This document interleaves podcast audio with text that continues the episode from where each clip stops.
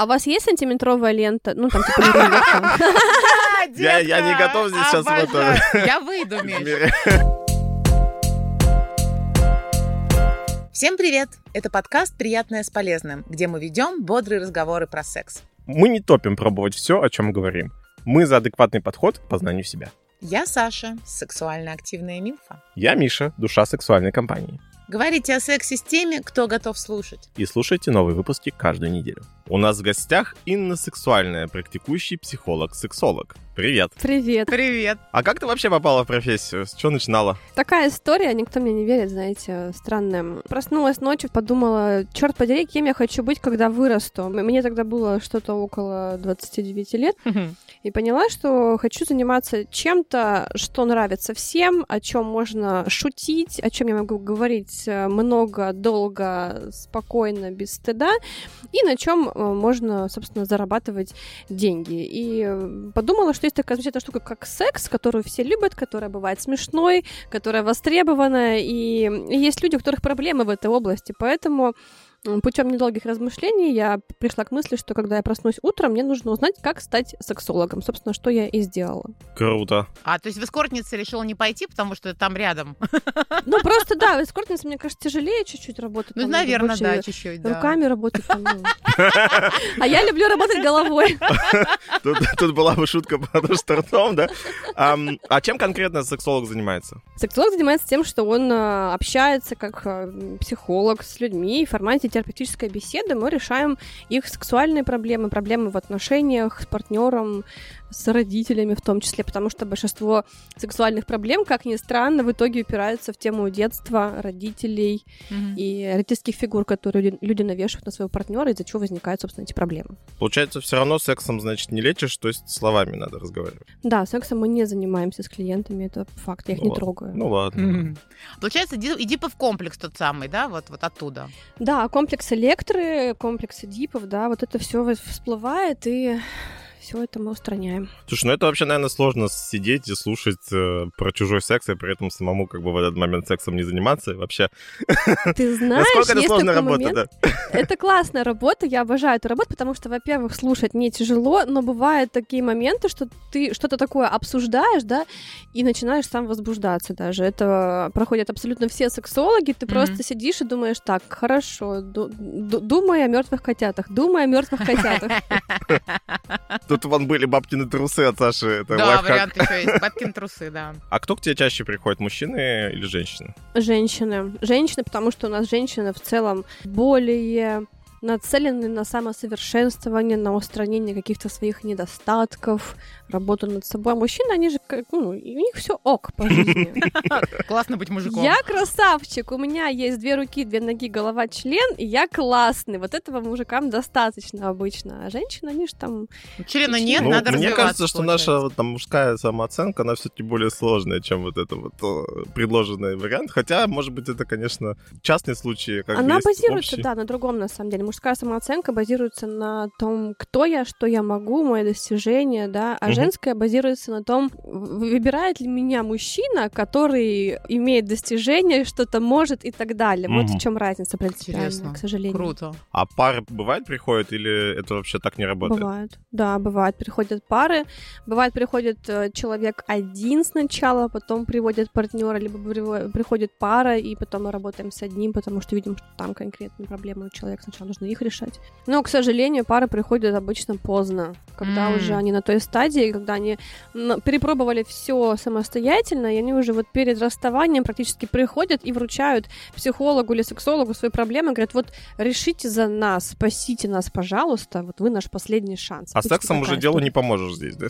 Как правило, там, когда проблема в сексе э, у пары, там нужно работать не с сексом вообще. То есть мы э, ночные отношения начинаем чинить с дневных. Как интересно. Ночные дневные отношения очень прикольно звучит. Мне нравится. А обычно проблемка вот там, в дневных. Они не могут о каких-то базовых своих э, вещах договориться, э, потребности друг другу удовлетворить, не связанные с сексом. А через секс они так могут просто друг друга наказывать банально. Мгм. М. Мгм. Слушай, а ты говоришь, они все перепробовали. А Они тебе рассказывали, чем вообще пытались лечить свои отношения? Ну, они, как правило, пытаются лечить свои отношения изменами, алкоголем, секс-игрушками, Ага. такими вещами. Ну, то, то, что они там прочитали в Космополитане, э, там, Мгм. еще Всем, кроме похода, собственно, к психологу, Всем, кроме похода к психологу, это они почему-то оставляют на последний, на десертик, когда уже есть совсем не хочется. А когда к тебе надо обращаться? Ну, к тебе, в смысле, к сексологу.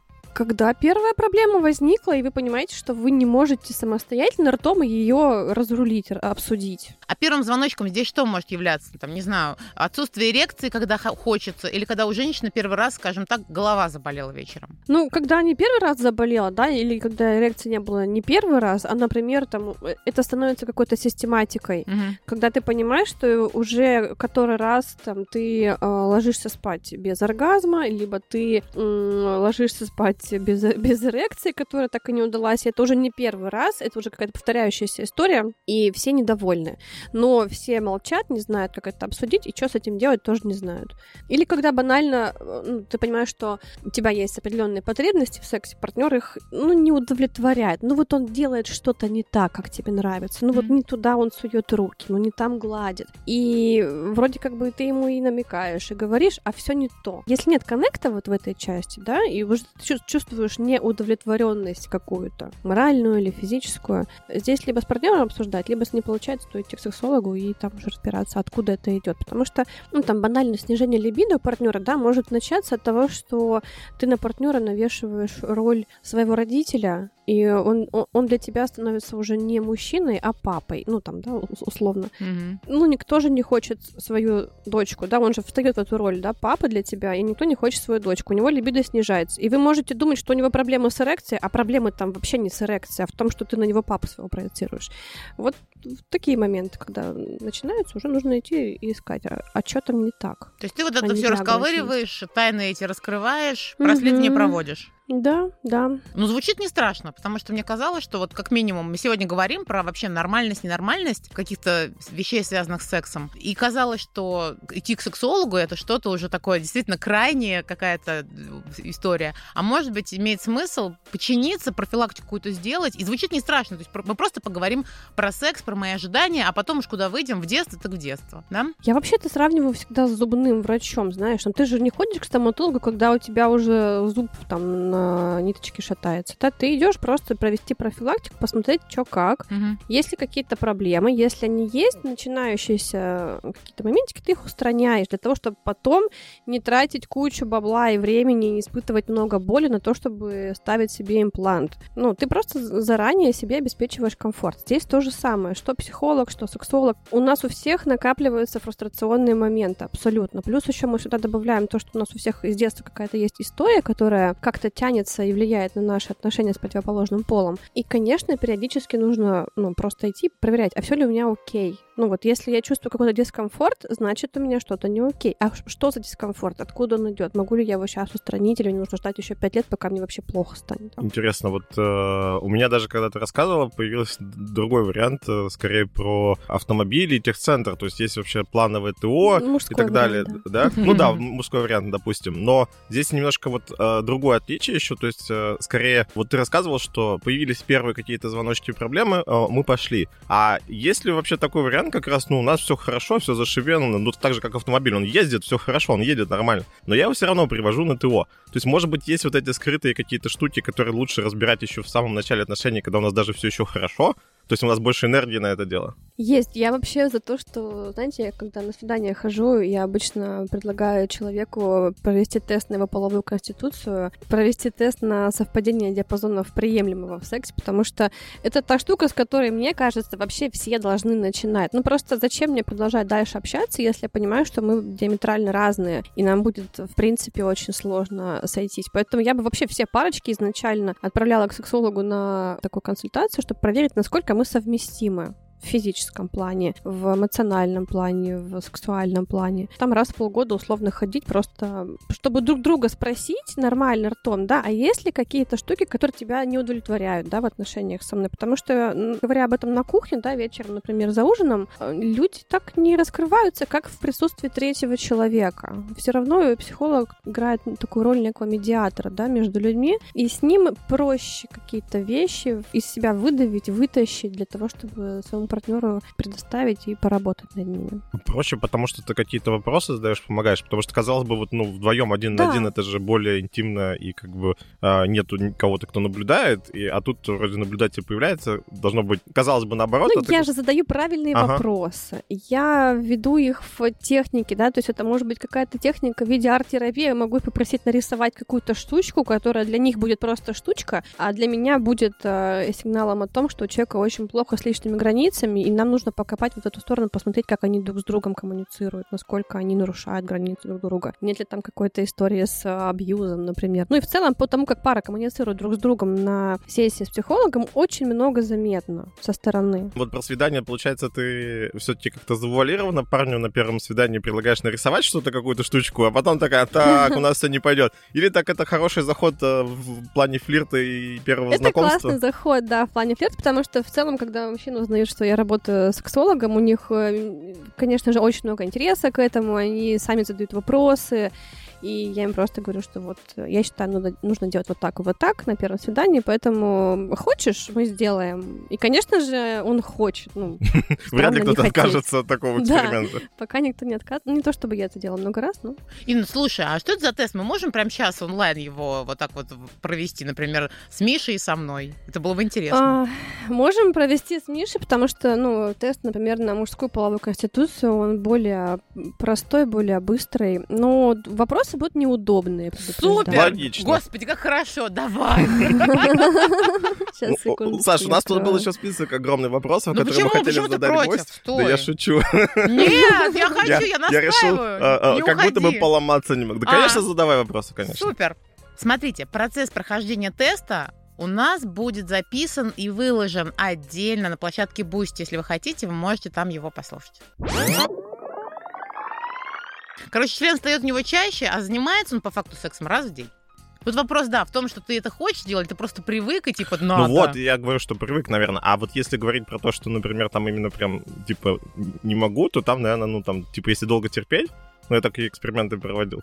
Ну, наверное, mm-hmm. там три дня, да, то есть, как, ну, как вот mm-hmm. сказал Три дня — это долго терпеть для сексолог. тебя, да? Да, мы здесь говорим именно про то, насколько про желание долго про копится. Так mm-hmm. ты можешь как бы иметь, ну, там, я не знаю, там, ну, наверное, можешь месяц люди целебат держат по два года. Вот. Ну, держать-то можно сколько угодно. Здесь угу. мы просто э, определяем твой природный уровень, что для тебя норма. Потому ну, что типа очень часто приходят люди уровень. да, и говорят, вот у меня секс очень редко. Угу. Раз в 10 дней это ненормально. Да, и тут мы как бы начинаем вспоминать про норму, а что есть норма? Нет да. никакой нормы, вот. потому что норма у тебя своя врожденная. Она зависит от твоей половой конституции. И мы начинаем искать, да, как, какая твоя норма. И когда мы понимаем, что у человека, например, слабая половая конституция, и для него раз в 10 дней это норм, прям вот, ну, реально. Mm-hmm. Ему чаще, ему не будет хотеться, потому что для него это... Ну, биологически, врож... получается. Врожденная да? биологическая ага. его норма, да, которая заложилась еще в утробе мамы. Там она зависит от уровня гормонов очень сильно и ничего он с этим не сделает, а для него это норма. Ему нужен такой же партнершу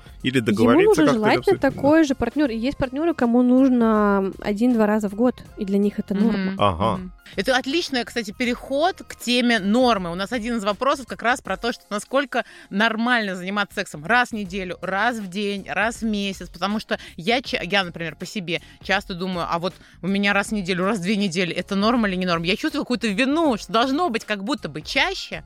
Ну вот так вот, вот получается. в сексе очень много вины, да. Угу. Чувство вины, к сожалению, сопровождает у нас сексуальные отношения очень часто, потому что есть много предрассудков, да, на тему того, что норма, а что не норма. И если там у Васи норма раз в два дня, это кажется тем, что у меня тоже должно быть так. Угу. А почему у меня раз в пять дней? Да. Что за хрень вообще? Да.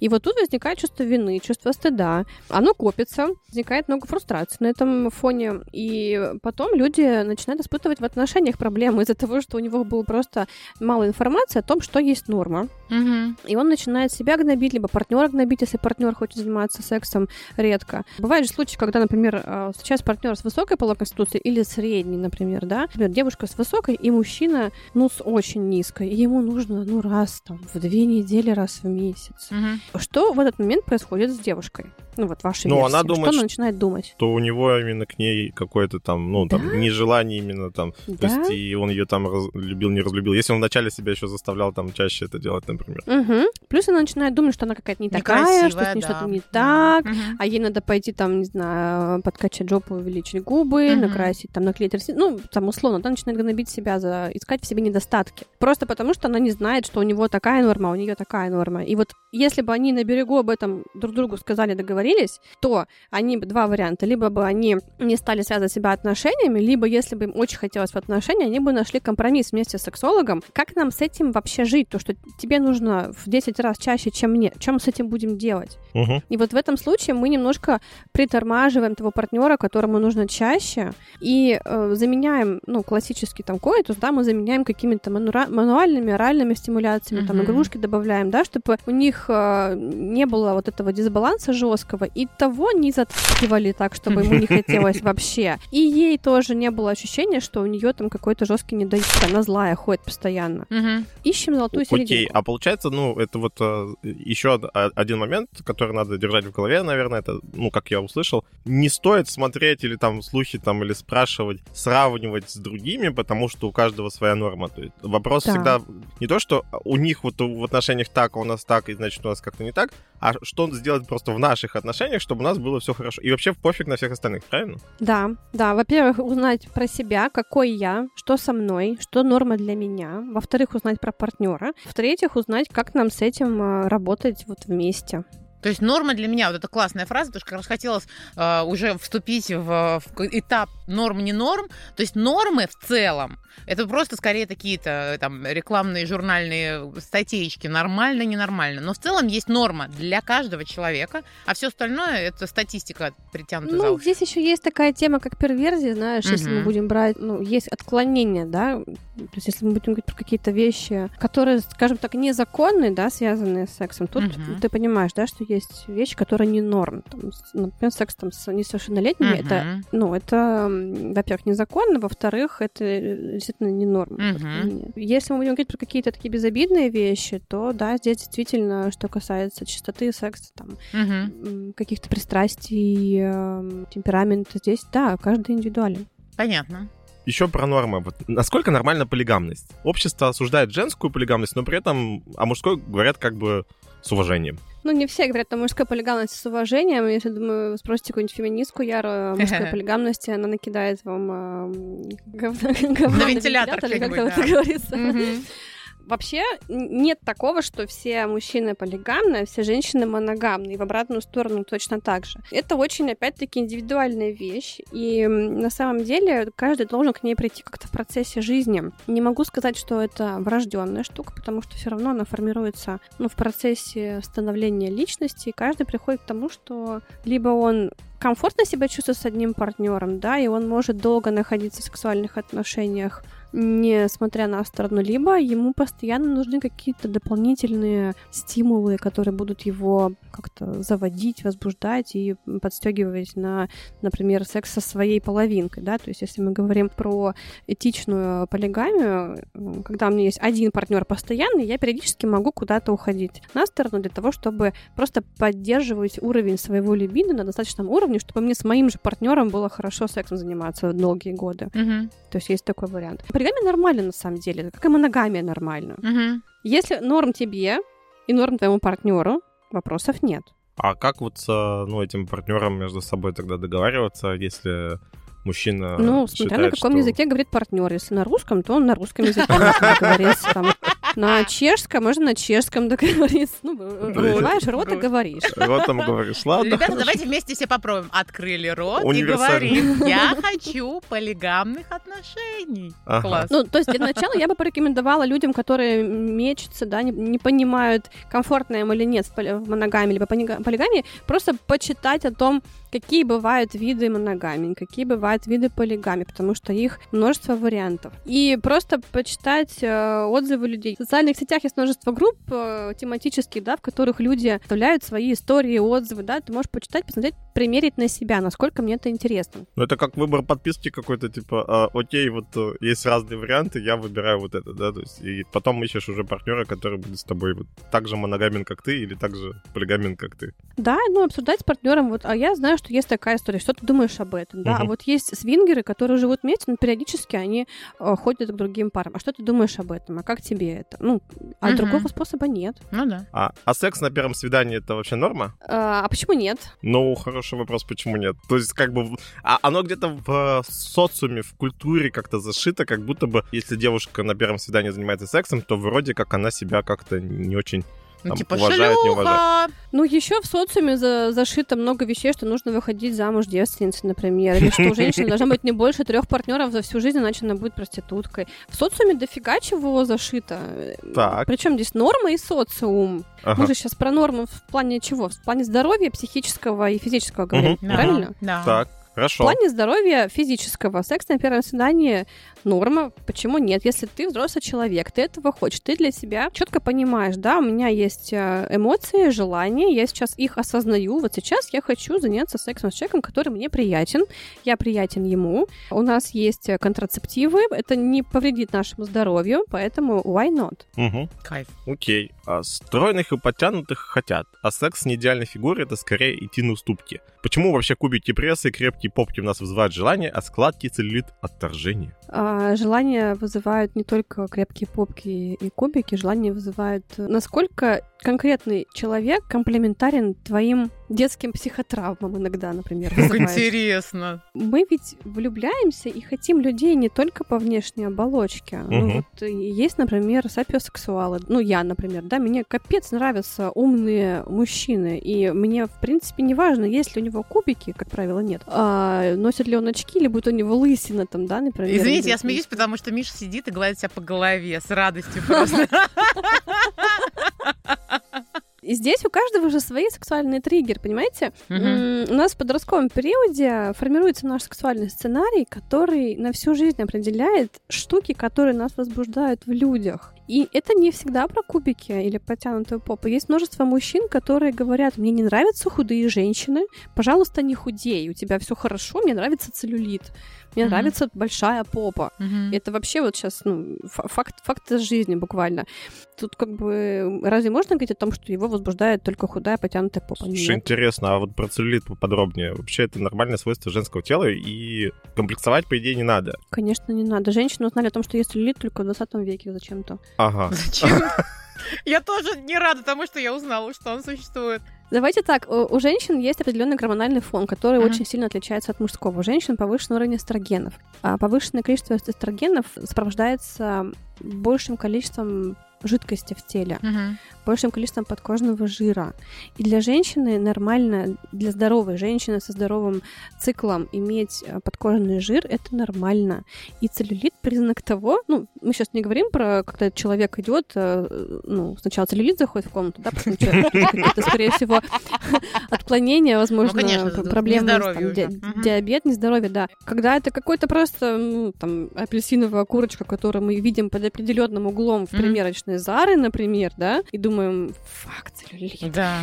Это нормально, это признак того, что все хорошо со здоровьем, у вас, скорее всего, нормальный цикл. Мгм. Миш, а вот э, тебе вопрос теперь. Ты, конечно, не сексолог, но уже подкаст ведешь давно, и у тебя есть э, сексуальный опыт.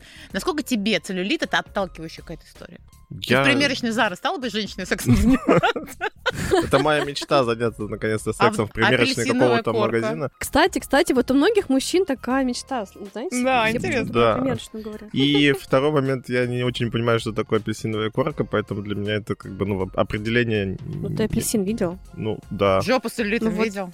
Ну, жопу с видел? Ну, Наложи наверное. одно на другое наверное. в своем Ты же воображении. дизайнер, при- приложи. С- одну. Ну, я согласен, наверное, с, с темой того, что привлекает или отталкивает, как бы, ну, мы, у нас есть какие-то там э, триггеры, да, и э, у меня в жизни были разные женщины, разные комплекции, роста, веса и в целом. Наверное, есть все равно какой-то там вот этот шаблон, который больше возбуждает. И вот тут, кстати, вопрос, он интересно звучал, а, точнее, вот твоя позиция, что, ну, не позиция, наверное, научное какое-то а, исследование или как, что на всю жизнь ты сказал, то есть у вас есть такой вот какой, какие-то вещи, которые вас возбуждают, и это с вами на всю жизнь, больше вас никогда не изменится. То, что, ну, типа, реально вот так оно навсегда. Это, скажем так, доминирующая линия, которая с тобой идет всю жизнь, да, с подросткового периода. Вот те образы, которые ты видишь, те, в кого ты влюбляешься в этом возрасте, кто тебе нравится в этом возрасте, как они выглядят, какой у них типаж, какие тебе нравятся актрисы, актеры, например, как они выглядят, какой порно ты смотришь в этом возрасте. Это все фиксируется и остается с тобой очень, Слушай, ну это же очень жестко. Я смотрел все порно, которое было в интернете, можно Так ты до- со достать всеми тогда. Там же всегда есть что-то, что тебя впечатлило больше всего. Если ты сейчас, например, найдешь какое-то старое порно из своего детства, ну, случайно там зайдешь где-то там в разделах э, old school какой-то увидишь, ты очень сильно удивишься, потому что ты увидишь там все те самые триггеры, которые сейчас возбуждают тебя. Как Ага. интересно. А интересно, что причем влюблялся я там в школе в девочку такую там э, темноволосую, там тра-та-та, а по жизни как бы все наоборот чаще. Не, не, не Миш, я хочу тебе напомнить какой-то прошлый наш выпуск, когда ты говорил про какую-то мечту, которую ты все вроде как будто хочешь какой-то примкнуть, но не можешь ее на недостижимое. Помнишь, что я говорила, что какой-то вот есть образ? Может быть, та самая темноволосая девочка? Не знаю, надо Идеально. Но дело же, я так понимаю, что как бы все равно за этими образами стоит какое-то ощущение, впечатление от человека. То есть ты какой-то там, она такая какая-то волшебная. И, не, наверное, не про то, что у нее там волосы черные или светлые, это перекрасить можно. Не знаю, ну, в смысле, Ну, по жизни это, это, не... это скорее как дополнение к человеку, да. Ты же в какие-то персонали, да, влюбляешься, тебя зажигают какие-то персонали в человеке, и если к ним добавляется еще тот образ, который попадает в твои триггеры, Мгм. то это вообще круто, потому что в этом случае у вас контакт э, будет более прочный, длительный, потому что очень часто бывает в парах, что люди встретились, например, э, пропадает сексуальное желание по какой причине, да, потому что, например, женщина перестала соответствовать сексуальным триггерам мужчины. Например, она очень поправилась, либо она, Мгм. наоборот, очень похудела, либо она взяла, перекрасила волосы, и ну, она всю жизнь была блондинкой, он влюбился в блондинку, а потом она решила стать брюнеткой, и вроде бы это тоже она, но что-то где-то перестало его зажигать. Так бывает М. тоже. И вот эти штуки, они очень незаметно могут сказываться, и это тоже все нужно ну, об- А, а обсуждать. люди, причем они даже, наверное, не осознают, да, получается, что конечно. происходит, что именно вот это там какое-то изменение, какой-то маленький какой-то шажочек или там финальная точка там как- какая-то, которая изменила все, хотя, ну, как бы человек думает, что, ну, это же не важно. Слушай, это как авиакатастрофа. Вот знаете же, да, что авиакатастрофа не случается по одной причине никогда. Там всегда есть ряд факторов, Мгм. которые в совокупности дают большой э, бадабум. Здесь то же самое. Если в целом все будет хорошо, отношения классные, открытые, в сексе все классно, но она перекрасилась в рыжий, а ты не, типа не очень сильно любишь рыжих, ну, я думаю, что в целом никакой трагедии не случится. Но если параллельно с этим еще все очень плохо в отношениях, никто не может объяснить, что хочет в сексе, оргазмов нет, потребности дневные, там, типа заботы, не знаю, там, благополучие финансово не удовлетворяются, и плюс еще и триггеры не стыкуются с тем, что тебе хочется, тут уже назревает проблема. Ну, может, наверное, быть и такое, что, что когда в детстве сложилось что-то там с рыжеволосой девушкой, что было совершенно отторгающим, то, может быть, один этот знак перекрашивания в рыжий меняет все. Или такое все-таки вряд ли может быть. Травма такая. Ну да. Ну, если не была настолько сильная травма, или, например, он какой-то пережил э, ну, насилие, да, возможно, в детстве от женщины в каком-то образе, и действительно этот образ может во взрослой жизни триггерить и вызывать воспоминания и вскрытие травмы. Мгм. Бывает такое. Ну, скорее всего, женщина знает, и такого делать не будет. Давайте еще про комплексы. Вот про тело. А, вообще комплексовать из-за своего тела вроде бы сейчас не модно и зашкварно. Но тем не менее, есть там размер члена, форма груди, какие-то особенности строения, и все это навязано обществом или там медиа. Что с этим делать? Как с этим жить? Ну, во-первых, э, первое, что нужно понять, это то, что это навязано обществом медиа. Э, очень многие стандарты, например, женского, женской красоты навязаны патриархальным обществом, да, тем, как, как мы развивались. Нужно просто посмотреть вокруг, да, на людей живых, не на обложке журналов, а на других живых женщин, и посмотреть, что вообще-то э, настоящие тела выглядят немножко не так, как в соцсетях. Ну, размер члена-то не видно, когда вокруг смотришь, а мужчина комплексует. По поводу размера члена отдельная история. Сейчас я закончу а, про женщин извини, и перейдем к членам. Ну, наконец-то. История про недовольство своим телом — это же еще всегда про то, что на самом деле человек недоволен не телом, на самом деле он недоволен собой как личностью. И это такой признак РПП, то есть с детства у нас формируется определенное пищевое поведение, определенное отношение к своему телу на основании того, как нас воспитывают родители. Если с детства нет ощущения собственной ценности, что я хороший просто так, не потому что я красивая, не потому что у меня а, бантик на голове, не потому, что я красиво танцую, а просто так меня любят и говорят, что я классная, потому что я есть. Если вот этого нет, тут формируется частенько недостаток собственной ценности, и женщины часто его пытаются компенсировать за счет своего тела ты себя ощущаешь недостаточно классной, но ты не особо осознаешь, что это личностное. И ты пытаешься искать в себе, а, блин, я вот чувствую, что-то со мной не так. Ну, что-то не так. Как-то я себя чувствую неуверенно. А что со мной не так? Пойду в зеркало посмотрюсь. Mm-hmm. А, ну вот там сиськи кривые, там, не знаю, ноги кривые, губы маленькие, брови тонкие или широкие. Ну, начинаешь искать все там три пера на голове, волосы плохие. И начинаешь искать в себе какие-то недостатки, ты их найдешь всегда, потому что, ну, нет идеальных людей. Ну, может быть, и есть, но там какой-то 0,1% от населения всего земного шара.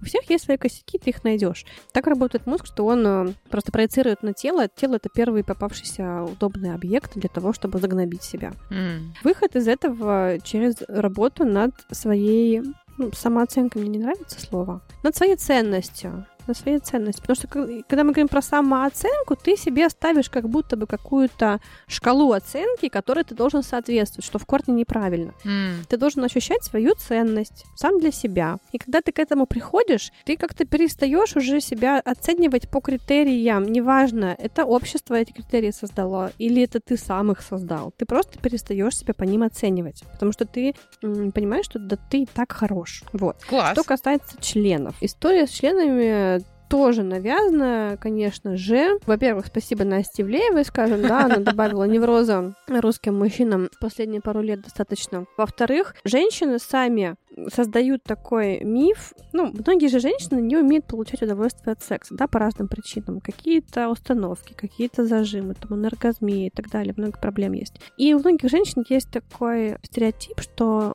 если член будет большой, то я хотя бы что-то почувствую, ну, я хотя бы почувствую, что он там есть. Угу. Как-то вот э, начали шутить на тему размеров, и всем стало привычно, что если большой, значит хорошо, если маленький, значит плохо. Но, по факту, если женщина не страдает энергозмией, у нее нет проблем со здоровьем, она достаточно возбуждена, да, если мужчина достаточно ее возбудил, была прелюдия там 15-20 минут для того, чтобы женский копулятивный цикл подошел к стадии плато, то есть стадия угу. плато это э, та стадия, стадии, из которой мы можем выйти в оргазм уже гарантированно, да, при правильной стимуляции. Вот если мужчина дошел, до, довел ее до этой стадии и правильно стимулирует те точки, э, которые конкретно у нее вызывают э, максимальное возбуждение достижения оргазма, тогда ей хватит и 5 сантиметров. Пальца, по факту. Пальца, угу, да. Угу. Ну, это же, э, это причем не придуманный факт. Это угу. Мастер и Джонстон еще там, 60 лет назад проводили исследования в лаборатории, замеряли на нескольких парах людей, которые занимались там сексом, да, и замеряли, изучали электродики, изучали работу тела, как,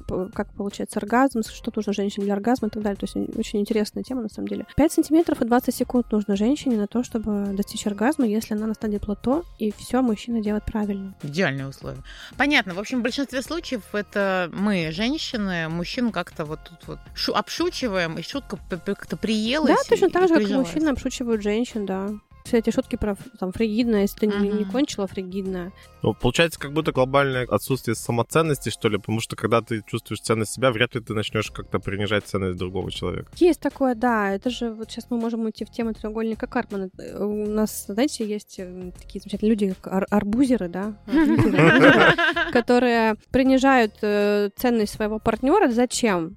За тем, что они только так могут почувствовать себя ок. В России, кстати, очень распространенная тема в силу нашего воспитания, к сожалению. Ну, тут я жесткого. скажу, что про этот же треугольник, что он не может существовать без э, жертвы. И вот, э, ну, как там название жертвы, но вообще получается, что есть человек, который готов к тому, чтобы быть там вот, ну, в состоянии, как-то ему скажут, что ты не ок, и он такой, блин, да, действительно, я не ок. То есть у него изначальная установка уже где-то там есть и крепится из детства. Я вас сейчас, может быть, удивлю, но ты можешь быть в треугольнике и агрессором, и жертвой, и спасателем, и перескакивать с одного в другое состояние в течение нескольких секунд. Угу. Да-да. То есть все абсолютно участники треугольника, они могут быть в трех состояниях. И это идет действительно из детства, из того, что если у тебя было какое-то жесткое воспитание, мало тепла, мало внимания, насилие, к сожалению, часто это уже тема, ты неизбежно попадаешь э, в треугольник, и ты в взрослом возрасте проигрываешь эту модель, потому что для тебя это привычное состояние.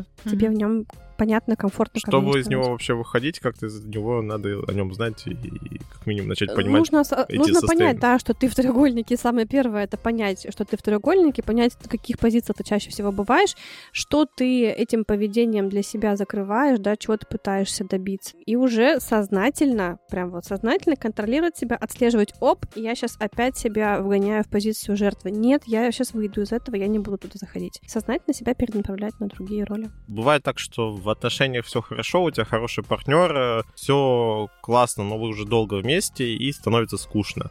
И в этот момент тянет на плохих там парней, девочек. Это вообще нормальный этап отношений? И как его там преодолевать, если это нормальный? А почему тянет на плохих парней, девочек? Есть такой миф, что вот плохие парни такие, ммм, секси. Ну и, соответственно, плохие девочки в том плане, что такие они не домашние хозяюшки, а такая, скорее, шальная императрица. Слушайте, ну здесь, во-первых, момент такой, что многие принимают за охлаждение влечения тот самый вход э, в условно-физиологический ритм, да, то есть есть стереотип, что если мы стали заниматься сексом меньше, значит, что-то пошло не так. Опять-таки, недостаток информации, люди просто не знают о том, что это норм. Угу. И надо, надо бы подуспокоиться и уже, ну, от друг от друга, грубо говоря. Не, не заставлять друг друга там выпрыгивать из штанов и mm-hmm. делать больше, чем хочется. Mm-hmm. То есть просто про себя это знать. Второе. Люди ведь действительно в длительных отношениях, ну, скажем честно, расслабляются. Поначалу все очень пытаются показать, какие они пылки, какие они молодцы, mm-hmm. показать, что они умеют. Потом немножко расслабляются. И, ну, кто сказал, что будет легко? Отношения — это работа. Секс — это, ну, в общем-то, тоже. Если вы хотите разнообразный секс, он должен быть э, с двух сторон инициативным. Нужно какие-то прилагать усилия. Mm-hmm. Обсуждать, опять-таки, да, свой диапазон сексуально допустимого, обсуждать, кто, кому что нравится, что мы можем сделать сейчас, что можем сделать через месяц, как-то чередовать, то есть создавать разнообразие. Обсуждать, опять-таки, насколько мне ок в моногамии, а хочется ли тебе чего-то еще, фактор новизны, какие-то игры. На самом деле, если вот в это прям погружаться осознанно, да, с четким знанием дела, то тут можно просто на год себе план расписать, как мы будем заниматься сексом, в каких местах, в каких ролях, там, что будем делать. Просто вот не Родмэп и тайминг. Да, кстати, для пар, которые давно вместе, на самом деле иногда составлять такие, ну, расписания, да, дорожную карту секса, кстати, хорошая идея, потому что очень много рутины, очень много работы, работы, там дети, какие-то проблемы. И вот этого фактора внезапности его просто не случается, потому что, ну, взрослая жизнь, она такая, да, давайте mm-hmm. будем честными. Mm-hmm. Не получится уже, как в 20 лет я стою жарю яичницу, ты подошел сзади, поднял юбку, и у нас классный страстный секс на столе, яичница сгорела, но все довольны. Угу. Нет, иногда выход в планирование. То есть мы просто знаем, что окей, в пятницу вечером мы отвозим детей бабушке, а сами идем, э, там, едем за город э, в отель или там на какое-то идем свидание, выделяем время для того, чтобы я была подготовлена, ты был подготовлен, мы исключили какие-то отвлекающие факторы типа работы, детей и так далее, и мы реально погружаемся во время для двоих для того, чтобы его использовать э, с кайфом. И мы будем прям ждать этого дня, мы будем прям, можно подогревать интерес какими-то смс-ками, фотками в течение недели, да, как-то, ну, намеками, шутками, mm-hmm. ну, флиртовать, продолжать, то есть не ждать от того, что вот мы сейчас вместе, и у нас секс будет сам по себе классный всегда. Нет, не будет. Это та штука, над которой тоже нужно работать. Мне на эту тему нравится нравится очень одна фраза какого-то то ли ирландского спецназа, то ли что-то такое. Там говорят, что в критической ситуации вы не подниметесь на уровень ваших ожиданий, а опуститесь на уровень вашей подготовки. Вот mm. по поводу того, что расслабиться, да, получается, что да. уровень того, насколько ты готов э, вкладываться в то, чтобы у вас этот секс был разнообразным, он вот и будет.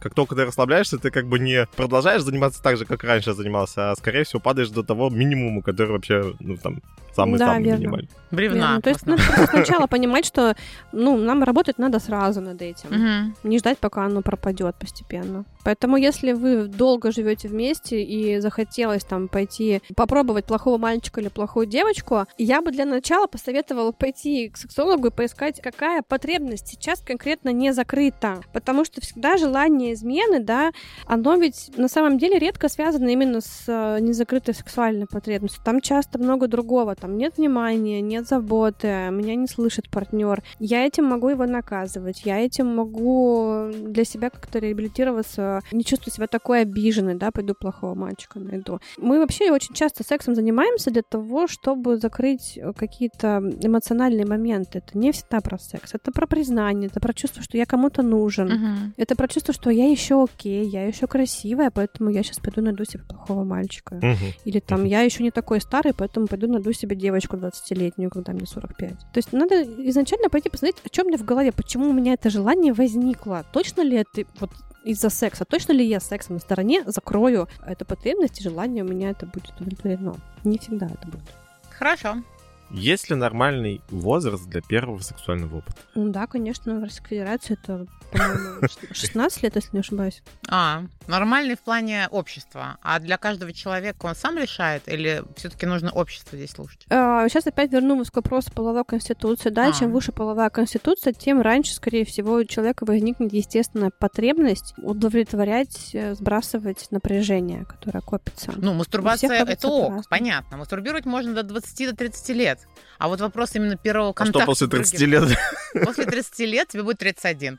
Вот такой ответ. А, условно мы говорим о том, что ребенок сепарируется от родителей, ну, примерно в возрасте там, 15-18 лет, когда происходит психологическое отделение от мамы с папой окончательно в норме. И, по идее, вот здесь человек уже готов. Плюс мы сюда можем э, наложить половую конституцию, да, и посмотреть, насколько оно сочетается. Поэтому, ну, примерно вот э, в, в этом диапазоне, примерно во всем мире люди и начинают угу. половые отношения. Понятно. Мальчики чуть попозже, потому что мальчики в целом как-то, ну, позднее чуть-чуть взрослеют. Ничего себе, вообще, ну, у кого не спросишь из пацанов, когда, ой, я в 13, ой, я в 12, такая, да, ничего себе. Да, конечно. Слушай, не знаю, у меня 21 был.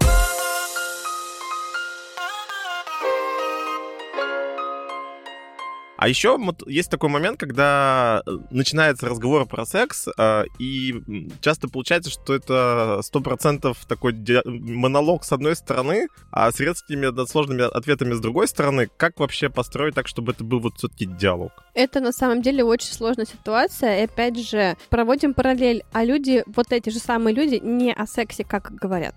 Угу. О других своих отношениях. По сути, скорее всего, будет то же самое, да? Это про то, что один партнер нацелен на диалог, а второй нет. И тут уже надо опять разбираться, а почему он закрывается? Почему он не готов своему партнеру открыто что-то сказать? А чтобы начать такую штуку, имеет смысл все-таки там как-то хитренько сказать, слушай, пойдем к сексологу, вот есть прекрасная Инна. Это, как правило, не работает. Не работает. Это, как правило, не работает. А, работает что? Человек идет сам к психологу, начинает рассказывать, что вот у меня проблема, мой партнер со мной не хочет обсуждать, у нас там э, все плохо. А, и мы начинаем работать с этим партнером, да, который пришел. А, ну, понимаете же, проблема, она не будет в одном человеке. Если твой партнер, ну, там, например, не знаю, абьюзер, да, то ты скорее всего, тоже в треугольнике. Ты не можешь быть нормальным и жить э, с человеком, у которого созависимость, да? Да. Поэтому мы начинаем копать вот в этом. А что с тобой не так? А почему твой партнер не хочет тебе раскрываться, да? Начинаем менять этого человека, как-то менять его стратегии поведения в отношениях. И что происходит? Когда этот человек про себя узнает какие-то фундаментальные вещи, которые его, например, не устраивают, да, и начинает чуть-чуть корректировать свое поведение, на другой стороне провода его партнер в этот момент либо начинает сам сам автоматически подтягиваться, да, под его уровень коммуникации и тоже как-то менять свое поведение, открываться больше. Либо у них начинается диалог о том, что что-то между нами происходит, мы как-то по-другому начали общаться, давай пойдем к психологу, как-то это, ну, дальше раскрутим, разрулим, дальше, чтобы нам э, эту историю э, дальше развивать, открываться больше, обсуждать наши проблемы и так далее. Либо партнер отваливается вообще из отношений. Угу. Поэтому начинаем с того, кто пожаловался, а дальше уже можно подтягивать второго. Смотри, ну вот, например, опять же, берем тогда вот, вот примерно такую пару, который диалог это не самая частая ситуация в семье в целом, да, в угу. партнерстве. Когда партнер э, не получает удовольствие, ты тоже не получаешь удовольствие от секса. Это вот эта вот зависимость. Нормальная штука? Или тут каждый сам за себя? Зависимость от чего? В зависимости, то есть мое удовольствие от удовольствия партнера. Если ему а, хорошо... то есть если партнер угу. не получил удовольствие, то ты тоже не получил. Ну, типа такого, да. И в целом, если все нет удовольствия, то и секс не интересен. Ну, нет, это, это, конечно, ненормально, потому что в этом случае ты привязываешь свое удовольствие к какому-то внешнему фактору. То есть ты фокусируешься, ты себе ставишь условия о том, что я разрешаю себе условно кончить, если кончил мой партнер. Это, конечно, ненормально. Здесь нужно работать над тем, искать, да? А что для меня означает, что мой партнер кончил? А, ну, на- угу. наверное, наверное, для меня это означает, что я молодец, хорошо постаралась, да? Угу. Или там, наверное, это означает, что я сексуальна. У каждого может быть на самом деле свое объяснение. Или это может означать, что он меня любит. И вот когда я понимаю, что, оп, вот это вот случилось, значит для меня это, что он меня любит, либо что я сексуальна, либо что я классно в сексе, в этот момент я могу расслабиться и уже перейти к своему наслаждению. Но прикол в том, что надо про себя понять, что мое ощущение себя почему-то зависит от эмоций партнера, что с ним происходит. Вот с этим работать. То есть, видишь, вроде как бы мы говорим про секс, но а, копаем там и вообще в другое по факту. А самого себя или самого себя кайфовать, как бы. Ну, да, кайфовать случае. от себя, кайфовать от своего общества, кайфовать от того, кто я, от того, какой я знать себя, стать, грубо говоря, центром мира для себя. А ты можешь так научить? Ну, терапия, терапевтические отношения длительные этому учат, да. Угу. Так, ну давайте про удовольствие с самим собой, про мастурбацию. Угу. Отлично. Наконец-то, наконец-то, вот они, два пальца мои полезли в трусы. А, Миш, к тебе. А, вопрос. Вопрос от слушателей. Нормально ли не получать удовольствие от мастурбации, а скорее сперматоксикоз гасить тупо, если не нравится, что вот секса нет, по разным причинам, неважно, да, или не хочется его с таким партнером, или нет партнера. Я бы задала этому человеку вопрос, а как ему удается гасить сперматоксикоз, не получая удовольствия? Если происходит у мужчины экуляция, то, скорее всего, происходит момент удовольствия. Либо он здесь имеет в виду моральное удовольствие, то, что ему не нравится сам факт, то, что ему приходится мастурбировать, чтобы mm. выпустить пар. Здесь другой вопрос тогда, э, что у него с отношением к мастурбации, почему у него такое неприятие этого, да, почему для него это что-то нехорошее. Возможно, опять-таки мы уходим в подростковый период, когда его кто-то поругал за то, что увидели, что он мастурбирует. Mm-hmm. С тех пор у человека связка о том, что дрочить это плохо, но он чувствует потребность, и э, в момент, когда он эту потребность удовлетворяет, он еще испытывает кучу стыда и вины за это. И поэтому для него удовольствие неполноценное. Ненормально испытывать стыд и угу. вину,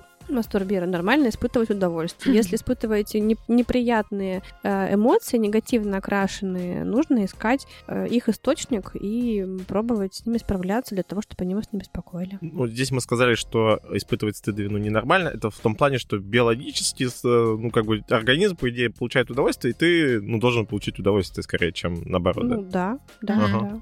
Ну, то есть, если ты получаешь удовольствие физически, но головой ты ага. понимаешь, что мне это не нравится, здесь происходит момент э, ну, конфликта, да, внутреннего. Угу. А внут- внутренний конфликт, который многократно повторяется и длится очень долго, приводит к неврозу. А ну, нам надо? Не, я думаю, нет.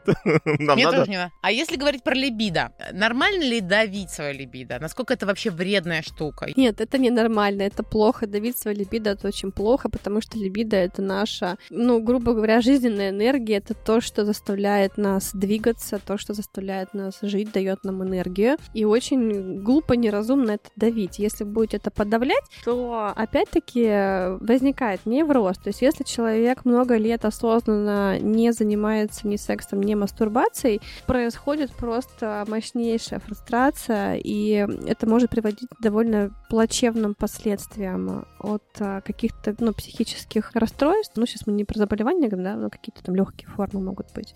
Неврозы, депрессия, до физических заболеваний, психосоматики. Потому что энергия, которая не выпускается из тела, да, мы говорим тут и про сексуальную энергию подавленную, она уходит в какие-то эмоции, эмоции. Эмоции эти не всегда, опять-таки, экологично выпускаются, экологично проживаются, не всегда неосознаваемы. И вот эмоции, которые блокируются, они же остаются в теле. И это напряжение колоссальное, оно остается в теле. И оно рано или поздно куда-то уйдет в тело, в ваше слабое место, в вашу точку слабую, которая у вас там генетически ваше слабое место, там, я не знаю, там, в язву желудка или там, э, не знаю, не дай бог, какие-то онкологии и так далее. Слушай, а, а как же замещение, то есть когда человек, например, эту энергию, получается, сдерживает, копит и направляет ее в дело какое-то. Или наоборот, чем Ну, больше ты ну, реализуешь ты ж про либидо, тем, да, чем больше либидо реализуешь, тем больше у тебя как бы энергии для того, чтобы делать э, те же самые дела, только еще эффективнее, чем через Если сублимацию. честно, я скептично отношусь к идее сублимации в репродуктивном возрасте, да, в молодом. Мне, кстати, вот недавно моя подруга, нумеролог, предложила, говорит, возьми себе аскезу от секса на 66 дней. Я говорю, зачем? Она говорит, ну, ты тогда эту энергию направишь в другое русло, более полезное будешь работать эффективнее.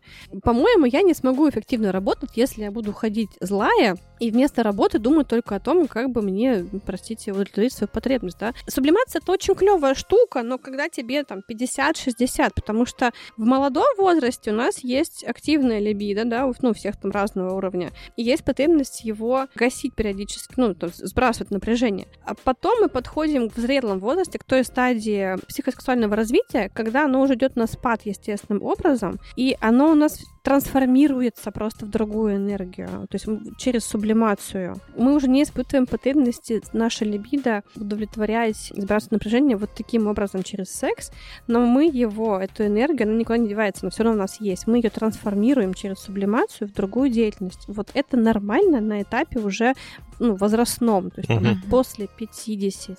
В общем, все эти мифы, короче, о том, что нужно просто повоздерживаться, потом хлобысь, и у тебя там бизнес попер и, и все остальное. Я думаю, что это, конечно, миф. Ну, может быть, бизнес и попрет, но параллельно с бизнесом попрет еще что-нибудь другое, типа Болезни. онкологию какую-нибудь, да. Ага. Ну, то есть и сюда же берем, что, например, ст- стоящий член, ему нужна разрядка. И также там набухший клитор. Если у человека есть возбуждение, его лучше куда-то деть. Мастурбация либо секс. В- Вопрос, откуда это возбуждение взялось. То есть, е- если это естественное возбуждение в, в процессе того, что у меня накопилось напряжение, и были какие-то здоровые сексуальные стимулы, триггеры, которые привели к возбуждению, ну да, напряжение нужно сбрасывать. Если это какая-то невротическая история, ну вот, например, сейчас, да, ситуация, которая происходит там последний месяц, многие люди отметили, что они стали чаще хотеть заниматься сексом и мастурбировать. Почему? Потому что таким образом сбрасывается эмоциональное напряжение.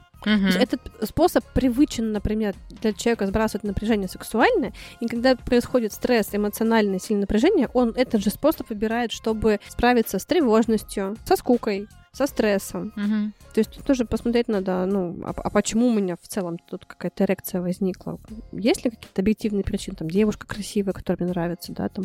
или- тебе сейчас страшно, и тебя просто встал, потому что тебе страшно, и тебе нужно потом пойти подрочить, чтобы сбро- сбросить эту тревожность. Ну, вот это странно, да. Не, а есть это какая-то история, какой-то комик рассказывал, говорит, кто не дрочил тогда, когда умер его дедушка. Его причем, этого комика. Все, Ну, весь мир дрочил, когда умер дедушка этого комика. Ну, Получается, если стоящий член есть, с ним надо что-то сделать. Потому что если не сделать, будет ой-ой-ой, психосоматика и вообще отстойная штука.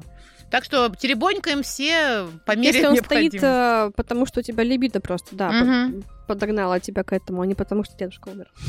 Понял, окей. Так, ну что, я предлагаю еще в формате блица опроса, потому что вопросы такие, на которые надо просто быстро, четко и, и понятно. Мгм. Мгм. Сколько может простоять член без фармы? А, хороший вопрос. Слушай, на самом деле нет у меня таких данных, э, каких-то исследований, Мгм. сколько может простоять член без фармы. Я думаю, что не какое-то гигантское количество времени, потому что все равно это же орган, которому приливает кровь на какое-то короткое время. И после естественной разрядки кровь отливает. Ну, так, так работает так наше что тело. Час-полтора максимум. А фарму ты, кстати, прописываешь с позиции... Или я имеешь- не имею не права права? прописывать никакую фарму. Ни клинический психолог, А, ни ты, опра- если что, ты понимаешь, что человеку, например, нужна там, не знаю, Виагра, ты можешь отправить его к такому специалисту, ему пропишут. Или ты к таким методам просто вообще не прибегаешь никогда. Есть- Во-первых, обычно ко мне приходят люди которым нужна Виагра, уже после такого специалиста. А. Вернее, когда им, им специалист сказал, что Виагра ему не поможет, потому что его проблема не физиология Мгм. в голове, Мгм. то есть его, условно андролог отправил ко мне, потому что они там сделали кучу анализов и поняли, что ну, проблема не физиологическая, не, не органического характера, поэтому нужно идти к психологу с этим разбираться. Мгм. Поэтому я ничего не прописываю, да. При каких условиях набухает клитор? Ну вот весна началась, там набухли почки на деревьях, набухли клиторы у женщин. При каких условиях, когда возникает возбуждение, стимуляция каких-то эрогенных зон, передается сигнал нейронам головного мозга о том, что стимулируются какие-то эрогенные зоны, мозг отвечает этим, посылая обратный сигнал гениталиям, да, приводя их в боевое состояние. Боевое, класс. Ну, по факту это аналог мужской эрекции. То есть это просто захотела и понеслась. Клитор и член это же по сути одно и то же, просто э, развившийся из одного эпителия у женщин это развивается клитор, у мальчиков там, у мужчин развивается член. По сути одно и то же. Мгм. Правда ли, что если клитор не привстал, значит, женщина не заинтересована? И нужно ли ждать этой клиторальной эрекции? И сколько ее ждать? Сейчас попыталась представить, как привстал клитор. Как- это должно выглядеть? Ну, если, окей, допустим, есть женщины, у которых клитор больше среднего размера, да, и он может увеличиться. Окей, это видно. У большинства женщин клитор спрятан там в надклиторный капюшон, и его там видно какие-то миллиметры. По какому признаку вы должны понять, что он привстал, стесняясь спросить? Он лупой? наливается кровью, он становится больше, но это же внутри тела женского. Вы практически этого не заметите. Ну, обычно есть покраснение как бы половых губ. И вот Да, покраснение, в- в- женские органы становятся чуть-чуть более объемными, да, наливается кровью, покраснение, потемнение кожи вокруг, ну, там, вульва, да, Мгм. темнеет. Ну, по этим признакам, а, там, смазка выделяется. Кстати, еще и выделение смазки, либо не выделение смазки не всегда является признаком, да, того, возбуждена женщина или нет, потому что тут нет прямой корреляции. А, то есть смазка это не обязательно, что если нет смазки, значит, я тебя не хочу. Не так.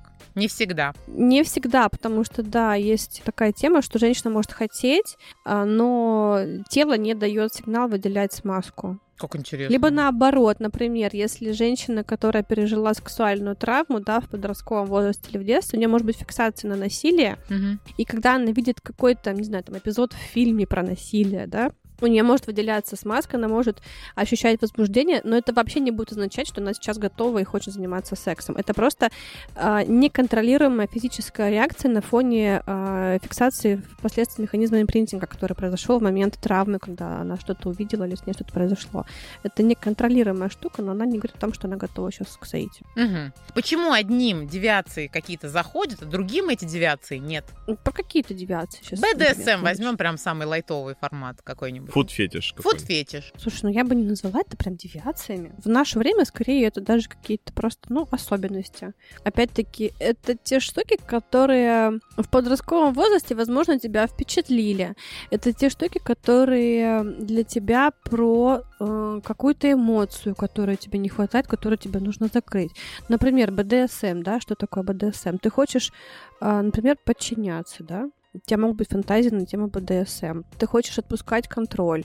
Что, что ты этим закрываешь для себя? Какая потребность у тебя? Может быть, ты хочешь в состояние жертвы впадать? А, ну логично, что если у кого-то в подростковом возрасте такое что-то было, а у другого нет, то одному это интересно, а другому нет. Ну, типа разный да. опыт. Да. Мгм. А как начать получать удовольствие от бандажа? Интересуется один мужчина из Москвы. А, мужчина из Москвы, у меня вопрос. А почему вам, у вас стоит задача начать получать удовольствие от бандажа, если вы его не получаете? Вот, вопрос как будто, ну, надо, А получается. почему вы не спрашиваете, как начать получать удовольствие от стропона, например? Ну, Я думаю, в следующий раз будет это. Я вообще, я вообще за то, что если вы, э, вам что-то нравится, что-то интересно, вы попробовали и вам понравилось, окей, на здоровье, получайте удовольствие. Если вы попробовали и вам было не ок, очень плохая история пытаться начать от этого получать удовольствие. Не надо себя насиловать. Любая история, когда вы делаете что-то, что, например, нравится моему партнеру, но мне не нравится, это же история про насилие, вы сами себя Ну, насилуете. кстати, да. Именно для этого мы делаем вот эти вот таблицы с э, пристрастиями сексуальными, партнеры заполняют, да, для того, чтобы знать, мне нравится вот это, а мне вот это. Мгм. Вот это для меня красный свет, я никогда в жизни этого делать не буду, а поэтому даже не проси. А вот это можно. Для того, чтобы не было ситуации, когда тебя заставляют что-то делать, тебе вообще не нравится, но ты терпишь. Потому что это насилие. А насилие — это травматизация. Угу. Так, Последние два крутых вопроса. При занятии качественным сексом, да, люди эмоционально расслабляются и входят, ну, по факту, в эго-состояние ребенок. А, как не чувствовать себя педофилом во время секса, вот зная вот эту информацию? Вот этот вопрос вообще, если честно, очень странный. Во-первых, почему мы входим в эго-состояние ребенок, непонятно в сексе. Ну, возможно, человек, который задал этот вопрос, он и входит в это состояние. Может быть, это даже девушка, мне кажется, задала этот вопрос. Ну, в норме, конечно, ты не должен должен входить в состояние ребенка в сексе. Во-первых, это ну, вот это как раз-таки не про норму. Нет, подожди, ну тоже у нас ребенок такой типа тусуется, веселье, удовольствие, как будто бы удовольствие и веселье это тоже про секс. Разве не так? Удовольствие, веселье, расслабление, да, это про секс. Ну, угу. еда это тоже там про удовольствие, про веселье, может быть. Э, решать кроссворды может быть про удовольствие, про веселье. Ну да, это Я не, не связываю это с позиции ребенка. Поняла. Если вы впадаете в позицию ребенка в сексе, э, я бы вам порекомендовала понаблюдать наблюдать, какие вы ощущения испытываете в этой позиции, то есть эмоциональные, не физические, а эмоциональные это ощущение, что я под защитой, или это ощущение, что меня любят, это ощущение, что меня принимают, да, и поискать, когда мне этого ощущения больше всего хотелось в моей жизни. Угу. Ну, когда мне этого не хватало. Может быть, в детстве были моменты, когда мне этого было мало. То есть, ну, посмотреть туда. Ой, я думаю, только с психологом один точно не справишься, ковырнуть да, такое, да. конечно. Ну, здесь мы угу. как бы с точки зрения того, что слушатель там имел в виду, да, то есть то ли он там по Берну там как-то угу. это из псих психологии прочитал, прочитала и там еще как-то, то ли еще какое-то это значение, да, то есть это всегда лучше все-таки с этими терминами и так далее прийти к специалисту, пообщаться, да. Про позицию ребенка однозначно, потому что, ну, самостоятельно вы точно вряд ли разберетесь, в какой вы позиции там находитесь. нужна помощь специалиста, скорее всего. И самый лучший вопрос на всем белом свете, я считаю. Почему выдавливание прыщей возбуждает, как это использовать в сексе и как это называется по-сексологически, твою мать? Это сейчас, наверное, вопрос про тех женщин, которые мучают своих мужчин да! поисками прыщей на спине и говорят, дай выдавлю. Слушайте, честно, я не знаю, как это называется по-сексологически, потому что я с таким не сталкивалась никогда в работе, в учебе, с эротическим подтекстом выдавливания прыщей. Я думаю, что здесь... Э... Это скорее как по пупырке, знаешь, это пленку Это просто, да, это просто прикольно на самом деле. Ну, блин, выдавить прыщ, это прикольно. Знаете, есть телеграм-каналы, где там видосы с тем, как выдавливают прыщи. Вот я рекомендую этим людям... причем бывают. Да, да, да, гигантские огромные прыщи, там, кучей жира подкожного. Можно зайти, посмотреть, удовлетворить свою... Серьезно? Скинь ссылку, да? Я была подписана на такой канал. Нет, я просто удивляюсь, как в мире много всего интересного существует. Очень интересно. Ой, жизнь какая. Благодарю тебя, Инна, за то, что ты пришла к нам сегодня на наш подкаст и так здорово поучаствовал из солнечного города Сочи. А, принесла нам немного тепла, радости и, конечно же, очень много полезной информации и ответов на вопросы. Что бы ты хотела сказать нашим слушателям в качестве резюме нашего сегодняшнего выпуска? В качестве резюме нашего выпуска, который был про норму и не норму, я бы хотела сказать, что перестаньте вы себя мучить уже вот этими вопросами, а нормальный ли я? Если у вас есть вопрос о том, что где-то здесь у меня что-то ненормально, идите с этим вопросом к специалисту, и, скорее всего, вам скажут, что вы нормальны, вы успокоитесь и будете жить дальше. Если вдруг что-то ненормально, это все тоже корректируется, ничего страшного в этом нет. Главное, не загоняйте себя в рамки нормы, потому что норма очень условное, очень индивидуальное понятие и очень растяжимое. Поэтому, скорее всего, с вами все в порядке. Спасибо. Спасибо. Спасибо вам, что позвали, ребята. Очень классно, весело было с вами. Прям так приятно. Кайфануло.